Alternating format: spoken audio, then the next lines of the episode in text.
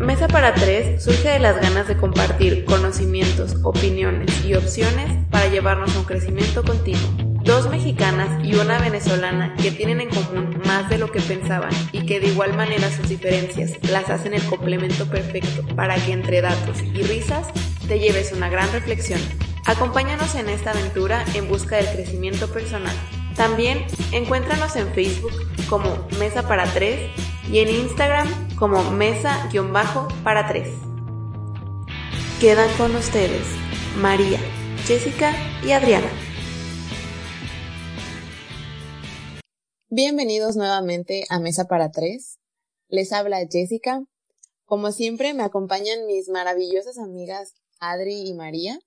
En este episodio queremos compartir un tema que yo creo que a, a todos nos interesa muchísimo, porque no me imagino persona en este mundo que no haya pasado ya por algo así. Y es que siempre estamos buscando la receta, la fórmula mágica, y qué tal que les digo que la psicología sí que la tiene. Estoy hablando de cómo hacer para sobrevivir una ruptura amorosa. Durante estos minutos pueden encontrar un poco de neurociencia de cómo nuestro cerebro trabaja en cuanto al enamoramiento y la ruptura, también les vamos a hablar sobre las técnicas que están comprobadas con estudios científicos que funcionan para superar esta ruptura amorosa y vamos a discutir algunas ideas que nos atormentan durante este tiempo. ¿Qué tal chicos? Otra vez aquí les habla Adri. Gracias Jess por esta introducción tan bonita. Este tema sí que nos pega a muchos o nos ha pegado en dado momento. Todos hemos padecido de este mal de amores, pero pocos hemos comprendido o nos hemos dado a la tarea de saber por qué me siento así, por qué me siento en el hoyo después de que esta relación terminó, si antes de ella yo me sentía súper bien. Pues ahí les va un dato súper bueno y curioso para entenderse un poquito más. El enamoramiento es una droga altamente adictiva y es la única socialmente aceptable, así que todos la consumimos en exceso. En el proceso de este se aumentan los niveles de oxitocina, serotonina y dopamina. Es por eso que nos sentimos muy excitados, llenos de energía, nuestra visión de la vida se vuelve magnífica, todo se puede, la persona es perfecta, fluimos perfecto y no saben, unicornios y arcoíris por todo el mundo. Pero no es posible mantenernos en esta fase porque es altamente adictiva. Y cuando hay bajones es cuando aparecen las usuales frases como ya no es como antes, la chispa se murió, ya no hay conexión. Entonces, no es ninguna de esas tres, simplemente el enamoramiento pasó y pues ya el amor entra en la fase de aceptación y de elegir a la persona por lo que es, no por lo que nos genera a nivel cerebral. Adri, sí, y me encanta totalmente cómo hablas de lo, de la parte química, de cómo trabaja nuestro cerebro en función al enamoramiento y la ruptura. A mí me gustaría agregar que cuando estamos enamorados sentimos muchos, muchos sentimientos y tenemos comportamientos y conductas eh, a través de todas las etapas del enamoramiento, ruptura, etcétera. Unas de, de, este tipo de comportamientos es los celos, ¿no? Creo que todos hemos experimentado celos de alguna u otra forma y que curiosamente los celos se presentan a nivel químico en nuestros cerebros de diferentes formas dependiendo de si eres mujer o hombre. Por ejemplo, en los hombres, eh, cuando, cuando se siente la presencia de algún peligro, ¿no? Se libera la hormona de la vasopresina.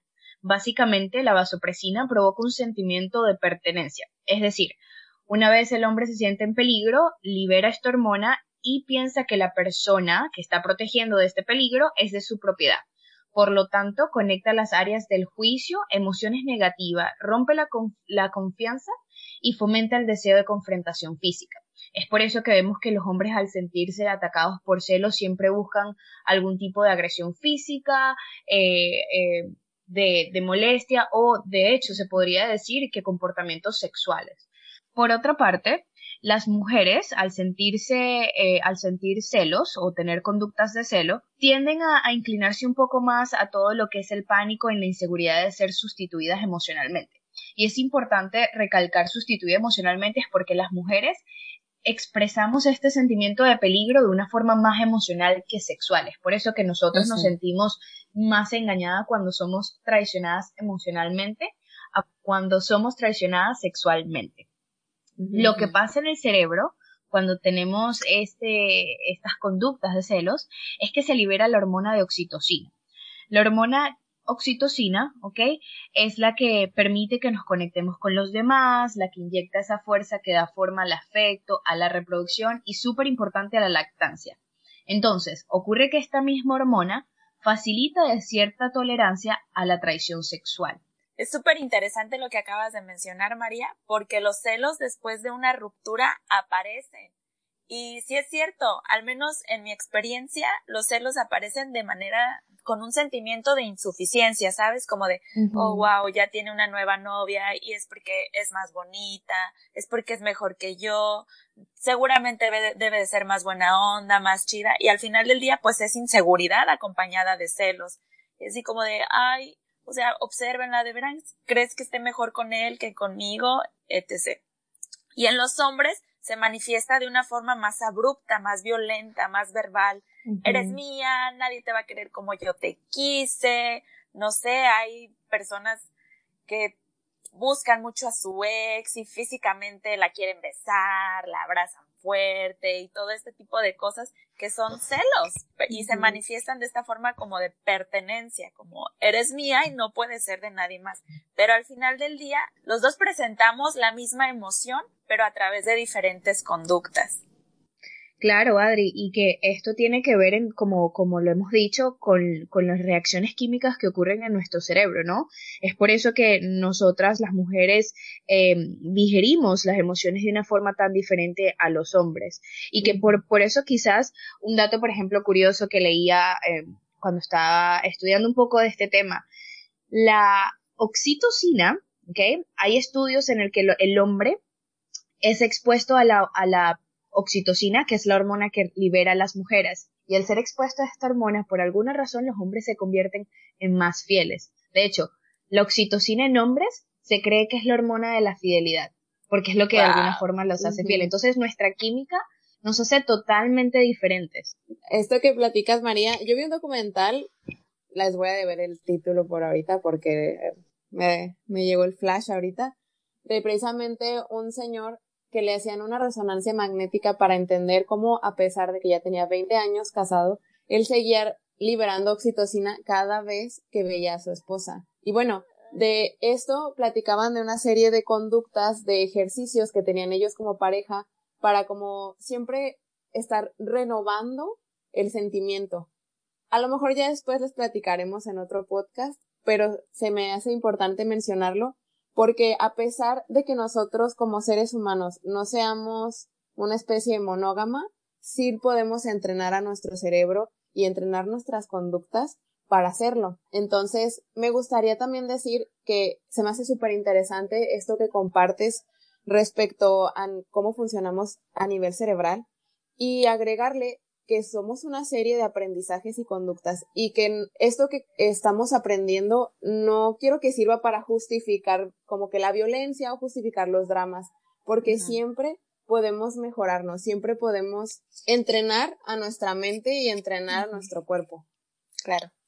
Y esto que acabas de mencionar, Jess, es súper padre, de, no es justificación, pero sí te ayuda a entender un poquito de, oh, wow, o sea, también es parte de mi cerebro, de, de mis neurotransmisores, de los niveles que estoy manejando. y me hace sentirme un poquito más tranquila, saber que esto va a pasar, ¿sabes? Que en algún momento voy a regresar a la estabilidad, mi vida va a continuar como si nada y que esto que estoy sintiendo no es para siempre. Claro. Además de que esto ha sido un tema que ha sido estudiado desde hace muchísimo tiempo, más allá de ser algo para justificar, es para lograr, como decía Adriana, entender, ¿no? Muchas veces la frustración de por qué una relación no va bien o por qué nos sentimos de otra forma es porque creemos que lo que estamos sintiendo es igual a lo que siente mi pareja y la verdad es que si estás en una relación heterosexual es muy probable que la química del cerebro sea totalmente diferente y que como resultado nuestros comportamientos sean diferentes. Entonces, al entender un poco más, quizás en vez de sentirnos frustrados, podríamos entender y aplicar técnicas que se asemejen un poco más a la conducta, ¿no? Dependiendo del género. Sí, sí, sí. Sí, me hace muchísimo sentido eso que dicen.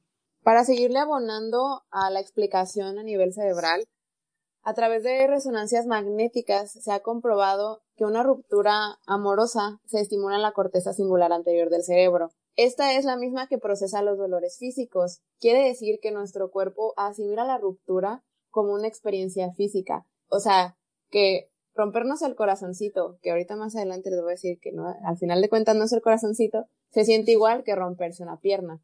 ¿Y por qué les digo que no es romperse el corazoncito? Bueno, porque al final de cuentas quien procesa esto es la amígdala.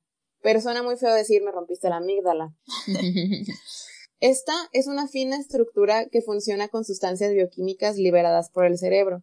También se llama el cerebro emocional, dado que desencadena emociones de sorpresa, miedo, angustia, ira, efecto, cariño, o sea, todas las emociones se procesan en la amígdala. Entonces, nada más para recapitular, al terminar una relación, el cerebro, nuestro cerebro, va a requerir de un tiempo para lograr recuperar esa estabilidad a nivel neuroquímica. Es por eso que cuando las relaciones terminan, observamos a las personas pasar por fases de enojo, tristeza, ansiedad, desesperación, aislamiento, etc. Mismas que experimenta una persona adicta cuando se le retira una droga. También se pueden generar síntomas de abstinencia muy similares a los que sufren los adictos a las drogas.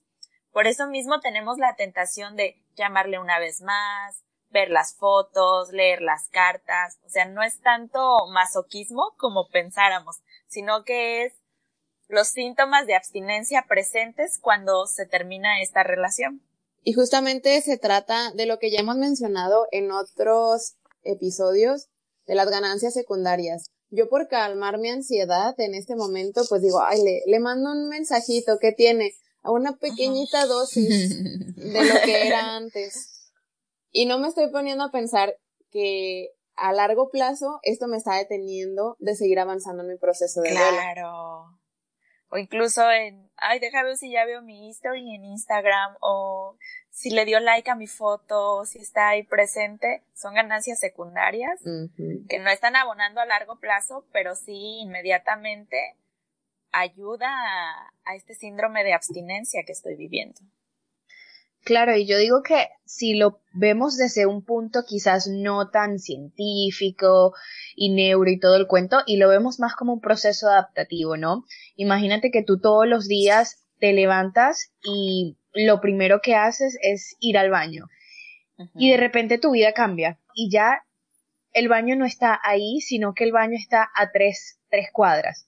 Pues el cambio adaptativo va a ser como que al principio te vas a poner como que no, no quiero ir al baño, ¿por qué? Porque me lo cambiaron y todo el proceso de, negación, ¿no? Entonces la parte neuro sí, pero es totalmente un, eh, un proceso de adaptación, ¿no? En donde te están cambiando algo a lo que ya estabas habituado y ahora tienes que cambiar tu vida completamente para poder adaptarte a tus nuevas circunstancias, ¿no? Claro. Exactamente. Ahora nos gustaría compartirles algunas técnicas.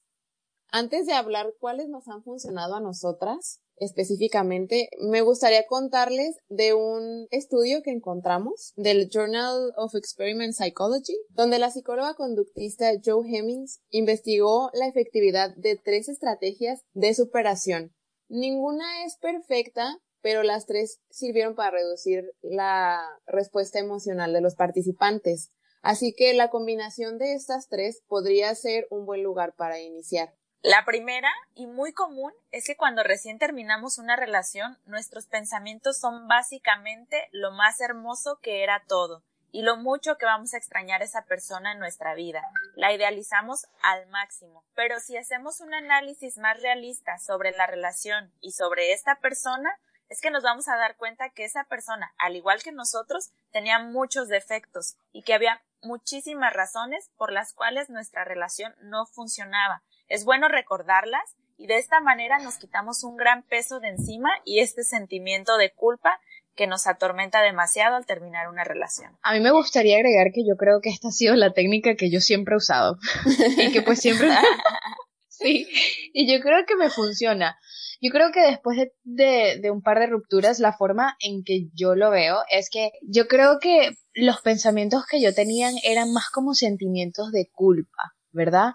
Era más de como que, pero mira lo bonito que era, que siempre me hacía esto, era atento conmigo y toda la cuenta. Pero después empecé a cambiar esos pensamientos por más como, ¿recuerdas cuando te hizo esto?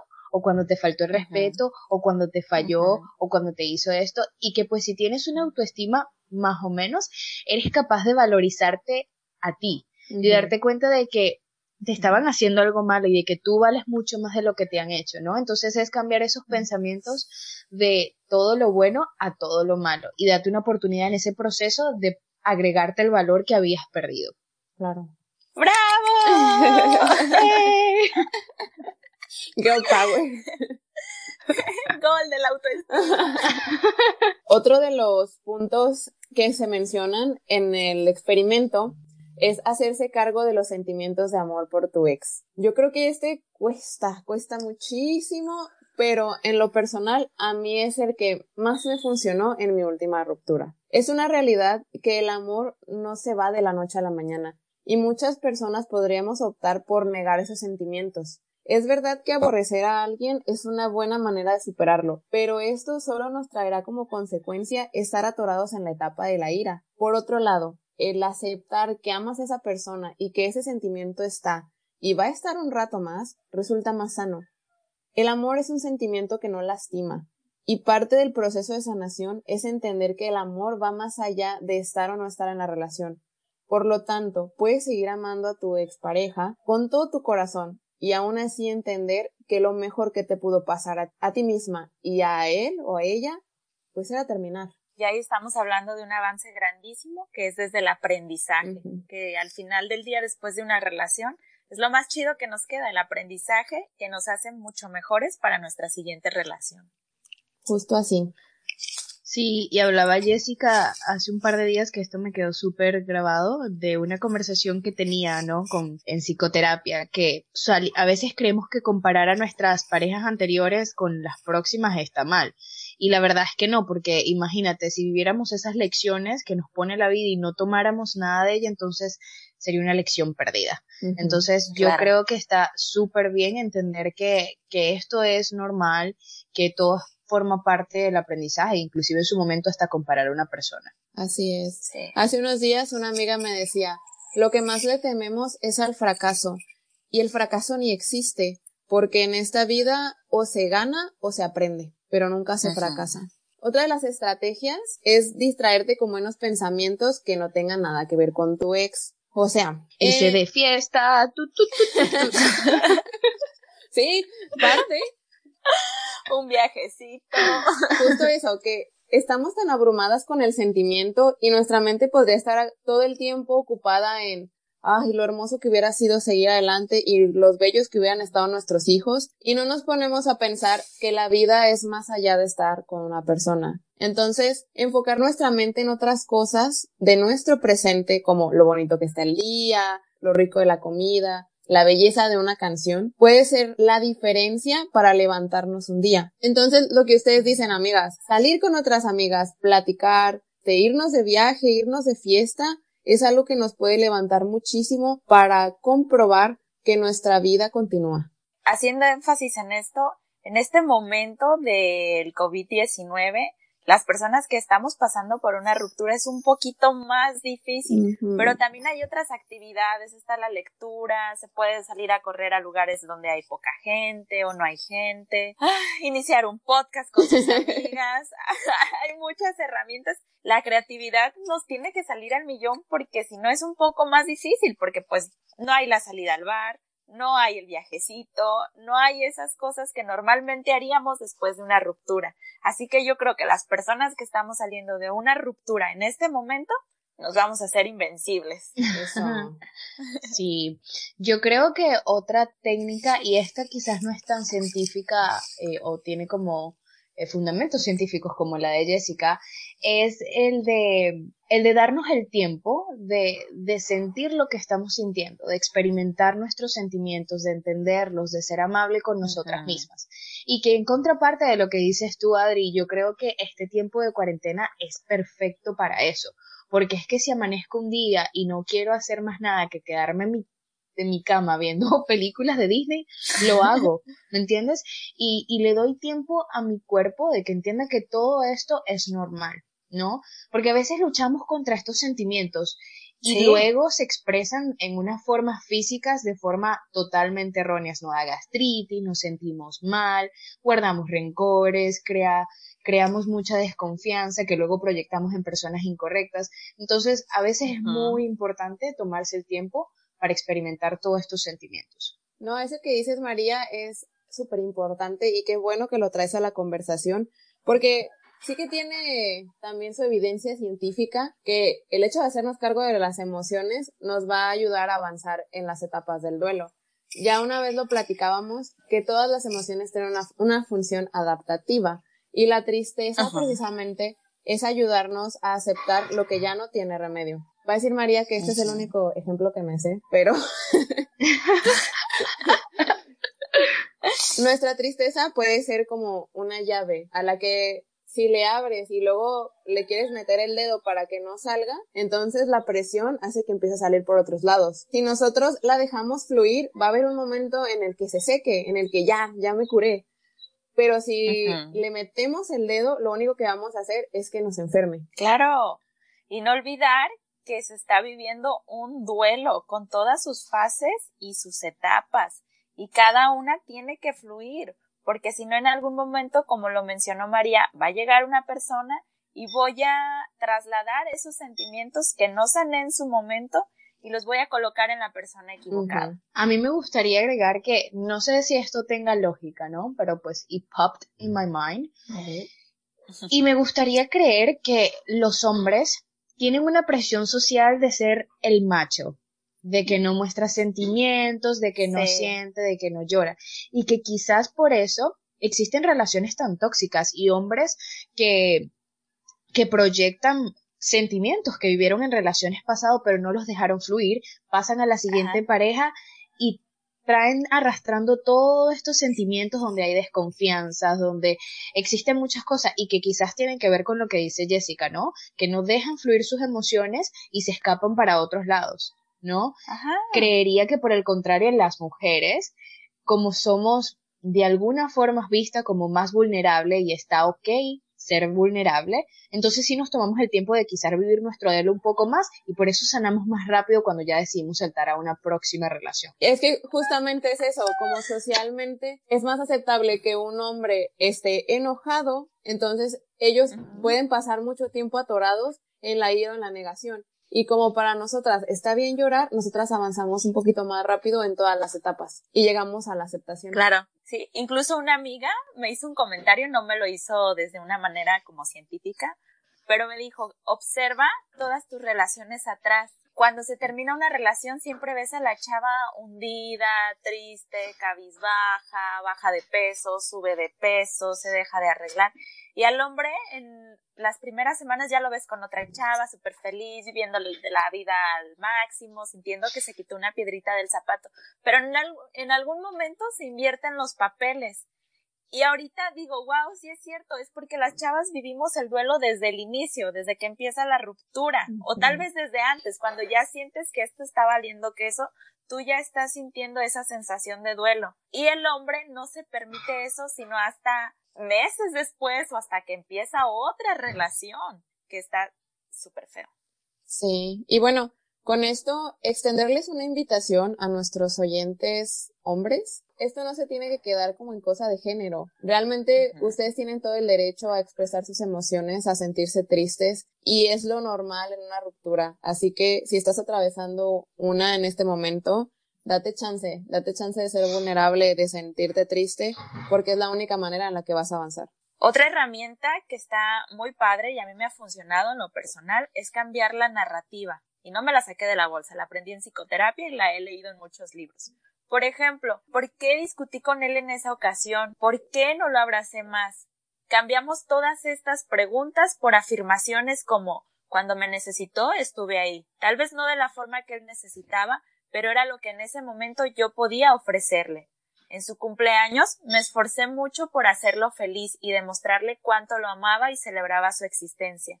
Todo esto nos ayuda a quitarnos un peso de encima enorme y de saber que no fuimos las malas del cuento ni hubo villanos en esa relación. Simplemente no funcionó. Yo creo que una ruptura es una fase crítica en nuestras vidas y que probablemente sea una fase en la que vamos a pasar un par de veces, pero como todo, es una, una, fase en donde si la sabes tratar de una buena forma o de una forma quizás un poco más consciente, vas a salir siendo una mejor persona de esta. A final de cuentas somos seres humanos que nos basamos en las relaciones que tenemos, ¿no?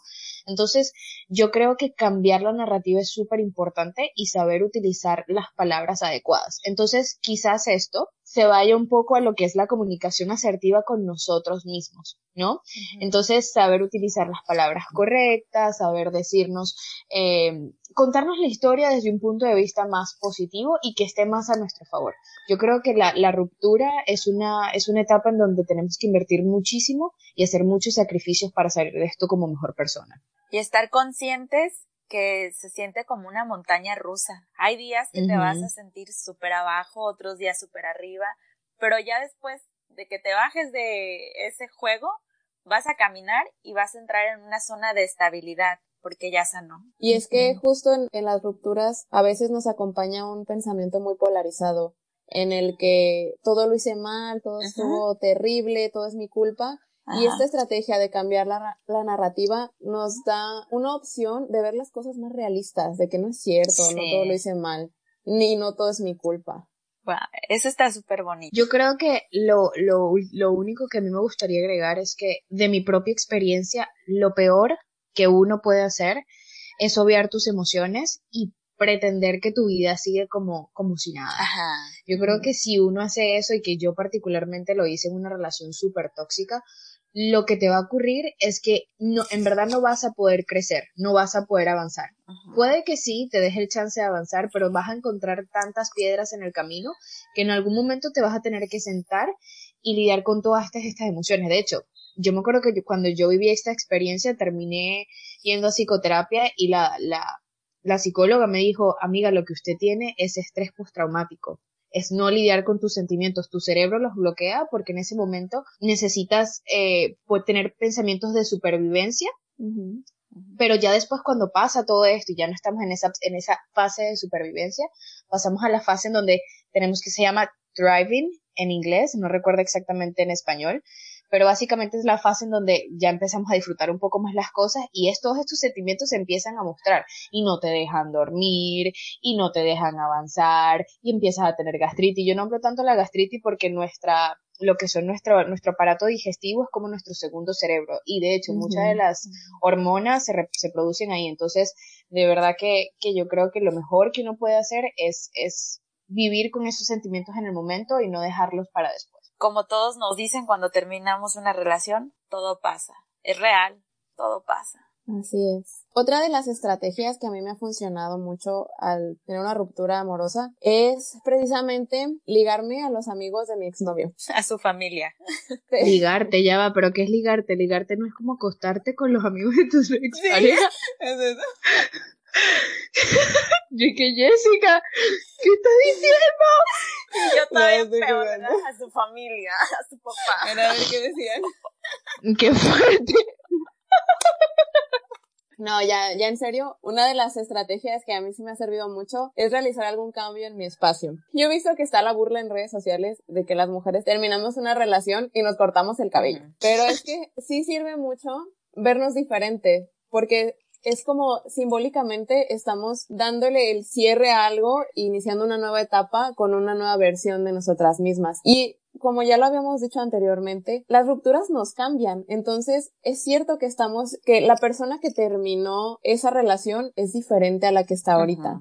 Entonces, también, por ejemplo, si nosotros compartíamos la casa con nuestra expareja, pues renovarla, cambiar un poco los muebles, porque para los primer, las primeras etapas del duelo sí podría ser muy doloroso entrar al espacio que compartíamos. Entonces, modificar algunas cosas de ahí te da la percepción de que estás en un lugar diferente. Haciendo un ejemplo de lo que mencionas, Jess, eh, en mi última relación, ya nuestro plan era tener un perrijo Entonces, como a los dos días de que termina la relación, yo fui a un centro comercial con mi familia, entramos a una tienda de mascotas y tómala, que me encuentro al perrito que íbamos a comprar. No, era así como que, ay, nuestro mm. perro, no puede ser mi perrijo. Entonces sí, conectas con un montón de cosas, con el café que visitaron, con los planes que tenían tal vez, con a la playa que fueron, el regalo que te dio y todo esto es muy difícil de llevar. Entonces está súper chido hacer cambios como, ok, ya no estás en mi vida y voy a quitar el florero que me diste, está muy lindo, pero en este momento me traslada a lugares donde ya no quiero estar y donde ya no estoy y simbólicamente todo esto me retorna y me regresa a donde ya salí. A mí, yo creo que también algo que me funcionó y lo podría dejar como ejemplo aquí es hablar con nuestros amigos y tomar las relaciones que quizás habíamos abandonado debido a que le estábamos dando toda la atención a nuestras parejas, ¿no? Y que de alguna vez, de alguna forma, perdón, eh, se ve un poco hipócrita, por así decirlo, pero no lo es, ¿no? Muchas veces las relaciones son tóxicas y son tóxicas sin que nosotros estuviéramos conscientes de estos. Y tomar la relación de nuevo con nuestros amigos y familiares, precisamente porque sentimos que estamos solos y sin amor, es funcional para romper con este pensamiento de que veamos que hay amor en otros lugares y que podemos obtener amor en de igual eh, proporción en otras personas, que el amor no es único y singular a la pareja con la que estábamos, sino que se presenta en diferentes tamaños, en diferentes formas, y, que este es el momento para entonces realizar estos, estos sentimientos. Sí, como diría mi adorado Jorge Drexler, todo se transforma. Así es. Y yo creo que parte de las enseñanzas más grandes que a mí me dejaron las rupturas amorosas es que los amigos y la familia nos tienen un amor incondicional y que a pesar de que a lo mejor no todo el tiempo valoramos el amor que nos tenían porque le dimos prioridad a otras cosas, en el momento en el que los necesitamos, ahí están, nos reciben siempre con brazos abiertos. Entonces, regresar y combatir la idea de que estamos solos y de que no tenemos amor, porque tenemos a puño. Yo creo que a estas alturas de la conversación ya hemos dado muy buenas herramientas para ayudar a superar una ruptura amorosa, pero también como nosotras estamos muy preocupadas porque nuestros oyentes se lleven una gran reflexión, les queremos compartir tres ejercicios que les pueden ayudar muchísimo para avanzar en esta ruptura amorosa. El primero es escribir en una hoja las razones por las que terminó la relación y en otra todas las cosas que aprendiste y que agradeces. ¿Esto para qué? Las razones por las que terminó la, relación para tener un recordatorio más realista de por qué estás en esta situación recordar que no fue algo que se tomó a la ligera, sino que tienes muchas razones para avanzar a otro momento de tu vida. Y las cosas que aprendiste y que agradeces, porque como ya lo mencionaban mis amigas antes, todas las relaciones nos dejan un aprendizaje y también es justo y es necesario agradecer y agradecernos a nosotros mismos habernos puesto en esas situaciones para ahora ser unas mejores personas. A mí me gustaría agregar que hay un ejercicio que yo encontré súper útil y que lo usé en mí misma durante el tiempo que estuve yendo a, psicoterapia, ¿ok? Y era el de escribir cosas en papel. Les voy a contar un poco más de qué cosas, pero antes me gustaría decir que la terapia cognitiva nos explica que escribir las cosas nos permite ver las cosas desde una distancia y con más perspectiva, ¿no?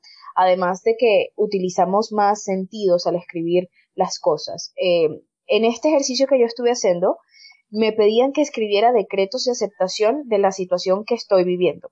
Por ejemplo, en vez de escribir cosas como que me duele, no me siento bien, estoy pasando por esto, escribir más como está bien amar a alguien con quien ya no estoy. Estamos decretando ya una aceptación, ¿no? En lugar de luchar contra lo que sientes, con esto quiero que aceptes tus sentimientos de amor sin juicio. Este ejercicio nos brinda la oportunidad de recordarnos que lo que estamos viviendo forma parte del proceso de ruptura y que no queremos luchar con nuestros sentimientos, que por el contrario debemos ser pacientes hasta adaptarnos a nuestra nueva realidad. Yo este ejercicio lo hice por dos semanas, sobre todo porque es, es un hábito, ¿no? Lo conviertes en un hábito y ya llega un punto que es más fácil hacerlo. Siéntanse libre de hacerlos a su propio ritmo eh, pero el, hacer las cosas por dos semanas de forma seguida crea un hábito y creo que es, es, es muy bueno Con este ejercicio también me gustaría agregar que el amor hacia otra persona es una motivación aprendida. Es similar a la sed o al hambre, que empuja a un individuo hacia su pareja en los pensamientos y en el comportamiento. Es por esto que la regulación del amor no funciona como un interruptor de encendido apagado. Para hacer un cambio duradero, probablemente tendrás que regular tus sentimientos de amor durante un mediano periodo de tiempo. Por eso también decía énfasis en las dos semanas. Bonito. Además de la técnica que mencionas, me gustaría agregarle, María, que después de un tiempo, cuando lees lo que escribiste, no sé, tus primeras cartas o tus primeros escritos, dices, ay, neta, tenía estos sentimientos yo, ya los ves como más alejados de ti, y es cuando tú notas que estás alcanzando una lección individual. Y por último, otra técnica que es buenísima, a mí me funciona muchísimo y me hace sentir muy bien conmigo misma, es realizar actividades que tenía olvidadas. Y no meramente por estar inmersa en la relación, sino que muchas veces cuando estamos en una relación olvidamos ciertos aspectos de nosotros y nos convertimos en no una copia, sino una versión de lo que la pareja busca en nosotros y dejamos de lado lo que realmente somos. Entonces, cuando estamos en esta fase de encontrarse con consigo misma, pues retomamos esas cosas que nos hacen sentir mejor con nosotros mismos. Por ejemplo, yo estoy retomando el hábito de la lectura y correr, que me gusta mucho, pero lo hago desde una manera que me reta y me mantiene como de, bueno, hoy leí 10 páginas, mañana voy a leer 15 porque este libro lo quiero terminar en dos semanas. Ok, hoy corrí un kilómetro, mañana quiero correr un kilómetro y medio. Y eso hace que mi mente esté ocupada y se esté retando, pero a sí misma. Y desplace los pensamientos de insuficiencia, que son los que en mi proceso, los que más se presentaban. Ojalá estos ejercicios les sirvan mucho. Nos encantaría que nuestras redes sociales nos lo hagan saber. Y amigas, ya para terminar con este tema, quisiera preguntarles, ¿a ustedes qué reflexión les dejan las rupturas amorosas? Para mí, las rupturas me dejan mucho. Como ya lo hemos mencionado, pues cada relación es un aprendizaje que nos acerca más a nosotros mismos y el amor nos hace ser mejores, eso es una realidad. El amor es muy bonito y creo que cada ruptura me invita más a trabajar en mí misma y a sanar cosas que no había sanado, que no me había dado la chance de sanar hasta que conectaron con la persona de enfrente y dije, híjole, hay mucho trabajo interno. Entonces, las rupturas o el desamor me invitan a un crecimiento continuo, me invitan a acercarme más a mí y sobre todo me hacen una extensa invitación al amor propio, que hasta este momento a todas las parejas que he tenido, que han sido tres nada más, tampoco crean que he tenido tantísimas, les agradezco mucho porque me dejaron muchos aprendizajes, pero el mayor es amarme y aceptar. Hermoso. Claro, Adi, lo que pasa es que pasar por esta ruptura nos acercan un poco más a ser un monje yogi que va al Himalaya y, que vende su Ferrari. ¿no? no, total. Yo creo que para mí una de las mayores reflexiones, y como ya he venido diciéndolo a través de este podcast, es el lidiar con nuestras emociones, ¿no? Eh, durante nuestra ruptura tenemos sentimientos de tristeza, de molestia, y otros sentimientos, pero lo que ocurre es que cuando no lidiamos con estos sentimientos, no les permitimos que tengan la fusión adaptativa que por la que nuestros cuerpos lo generan, ¿no? Por ejemplo, con la tristeza tienen la función de que el cuerpo se desactive y obligarnos a descansar. A la larga nos ayuda a la aceptación de lo que ya no tiene remedio. Si nosotros nos negamos a vivir la emoción de lo que vamos a hacer, es acumularla y eso solo nos traerá dolencias físicas. Entonces, súper importante lidiar con los sentimientos que estamos viviendo y entender, después de mucha repetición, que forma parte del proceso de ruptura y que todo esto a la larga nos va a llegar, nos va a llevar a mejores resultados que simplemente reprimir todos estos sentimientos para poder sobrevivir. En mi caso, creo que lo que más me han dejado las rupturas amorosas son dos cosas. Una, entender que una separación no es igual al fracaso. Y es que recién terminamos, tenemos esa sensación de que fallamos o de que quizás hay algo mal en mí, que no logro tener una relación exitosa o que no soy merecedora de amor.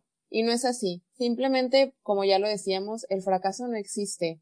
Aquí o se gana o se aprende y después de una ruptura vas a salir más sabia, más guapa y más fuerte. Y lo otro, que fue lo que más me costó y que eso sí ya fue hasta la última ruptura que tuve, es aprender a amar aunque la gente ya no esté con nosotros. Como decía Adri, el amor se transforma. La evolución del amor que sentimos hacia otra persona después de la ruptura es precisamente eso. Aceptar que aún tenemos sentimientos y que quizás siempre los tendremos, pero con el paso del tiempo no serán los mismos. Podemos amarle y dejarlo ir, alegrarnos por su felicidad, al final, quien más gana somos nosotros, porque este entendimiento nos trae paz. Plenitud. Sí, totalmente, Jessica. Me encantan tus reflexiones, en serio. Creo que, creo que empoderan mucho, ¿no? Que dan como mucha, mucha apertura a entender que, que las rupturas amorosas es un enfoque, es un enfoque para darte valor, para reconstruir el amor, para aprender a amar desde otro punto de vista y que creo que para mí otra de las reflexiones que, que han pasado con los años y va un poco más algo personal es que el amor se transforma. Y que lo que conocíamos como amor hace tres años no es el mismo amor que conoces hoy, ¿no? Y que muchas veces no actuamos o no tomamos las decisiones correctas o las decisiones más asertivas en ese entonces no era porque éramos malas personas, no era porque no nos queríamos, era porque simplemente no conocíamos mejor y no teníamos las herramientas que ahora tienes. Entonces, las, las, rupturas nos brindan, nos brindan muchas herramientas como para el crecimiento personal. Hemos llegado al final de este episodio. Nada más quisiera agregar que cada ruptura amorosa es una experiencia que nos sirve para aprender más de nosotras mismas y de lo que queremos y nos ayuda a elegir mejor la próxima vez. Como siempre, ha sido un placer estar con ustedes en este día, amigas mías. Me encantó todo lo que platicamos. Creo que nos salió realmente del corazón y espero que también les llegue directamente al corazón de nuestros oyentes y que entendamos que todos estamos juntos en esto, que todos vivimos desamor, pero que también todos tenemos mucho, mucho amor para compartir y para sobre todo dárnoslos a nosotros mismos. Entonces, muchas gracias por haber estado aquí, gracias por escucharnos una vez más. Esto fue Mesa para Tres, hasta la próxima.